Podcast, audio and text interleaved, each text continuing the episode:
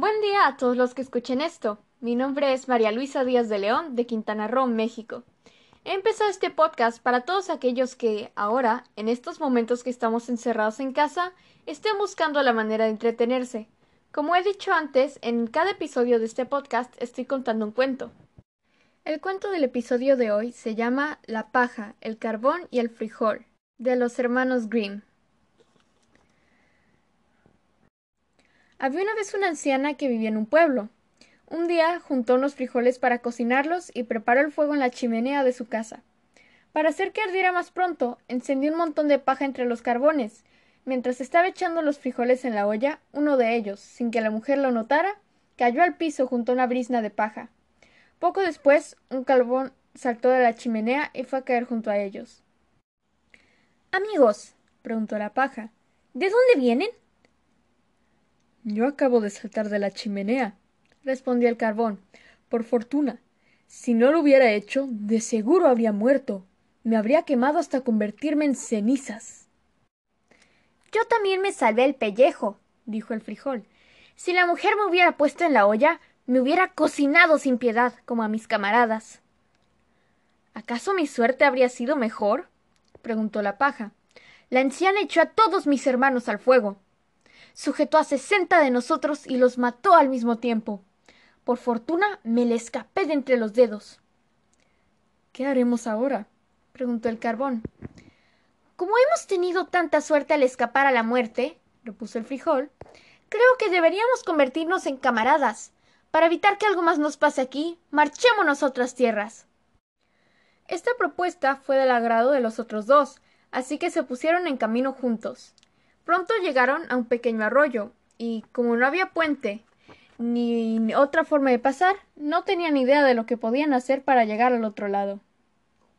Entonces la paja tuvo una gran idea. Me extenderé sobre el agua y ustedes pasarán sobre mí, como si fuera un puente. Así que la paja se estiró de un lado al otro del arroyo. El carbón, que todavía llevaba un poco de fuego dentro, comenzó a caminar con osadía sobre el recién establecido puente, pero al llegar a la mitad escuchó el ruido del agua y se asustó. Se quedó parado, sin atreverse a seguir adelante. Entonces la paja se incendió, se partió en dos y cayó al agua. El carbón cayó después, se apagó en el agua y fue a parar al cielo de los carbones. El frijol, que con mucha precaución se había quedado atrás, no pudo menos que reír ante lo sucedido.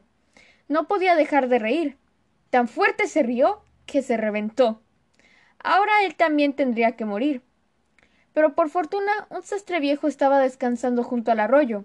Como tenía un corazón compasivo, sacó una aguja y cosió al frijol. El frijol le dio las gracias, pero debido a que el sastre había usado hilo blanco, desde entonces todos los frijoles negros tienen una costura blanca en el centro. Ese fue el fin. Pero algo más. El episodio de hoy es un tanto especial, por lo que hoy tendremos dos cuentos. El siguiente se llama El Honorable Minú, de William H. Barker. Disfrútenlo. Sucedió un día que un hombre pobre de Akim tuvo que viajar desde su pequeño pueblo hasta Acra, una de las ciudades más grandes de la costa. Aquel hombre solo sabía hablar la lengua de su propio pueblo, y los hombres de la ciudad no la entendían. Al acercarse a Acra se encontró con un rebaño de vacas. Se sorprendió al ver el gran número de animales que lo formaban y se preguntó a quién pertenecerían. Al ver a un hombre que las cuidaba, se acercó y le preguntó ¿A quién pertenecen estas vacas? El hombre, que no entendía la lengua del hombre de Akim, le contestó Minú, que significa no entiendo.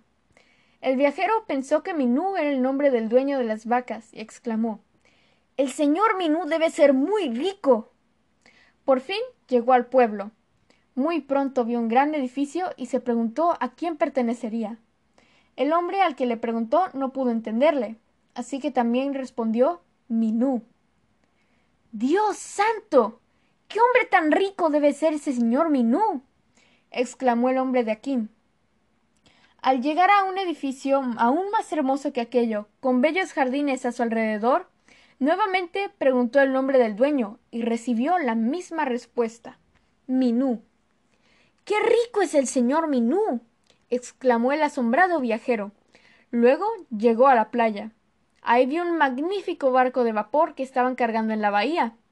Se sorprendió al ver toda la carga que estaban poniendo a bordo, y le preguntó a otras personas que estaban junto a él observando la operación. ¿A quién pertenece esa fina embarcación? Minú, le respondió el hombre. También el honorable Minú. Es el hombre más rico del que haya oído hablar, declaró el hombre de Akim. Una vez concluido su negocio, el hombre de Akim emprendió el camino a su casa. Cuando pasaba por una de las calles de la ciudad, encontró a unos hombres que llevaban un ataúd, seguidos por una larga procesión de dolientes, todos vestidos de negro. Al preguntar el nombre de la persona muerta, recibió la respuesta usual. Minú. ¡Pobre señor Minú! exclamó el hombre de Akim. Ha tenido que dejar todos sus bienes y hermosas casas y morir como cualquier persona pobre. Bueno, bueno. En el futuro me conformaré con mi pequeña casa y un poco de dinero. Y así se marchó a su casa, muy satisfecho con su propia su propia choza. Y ese es el fin del segundo cuento de hoy. Gracias a todos los que estén escuchando estos cuentos por haber venido a escucharme. Así que nos vemos mañana por el próximo.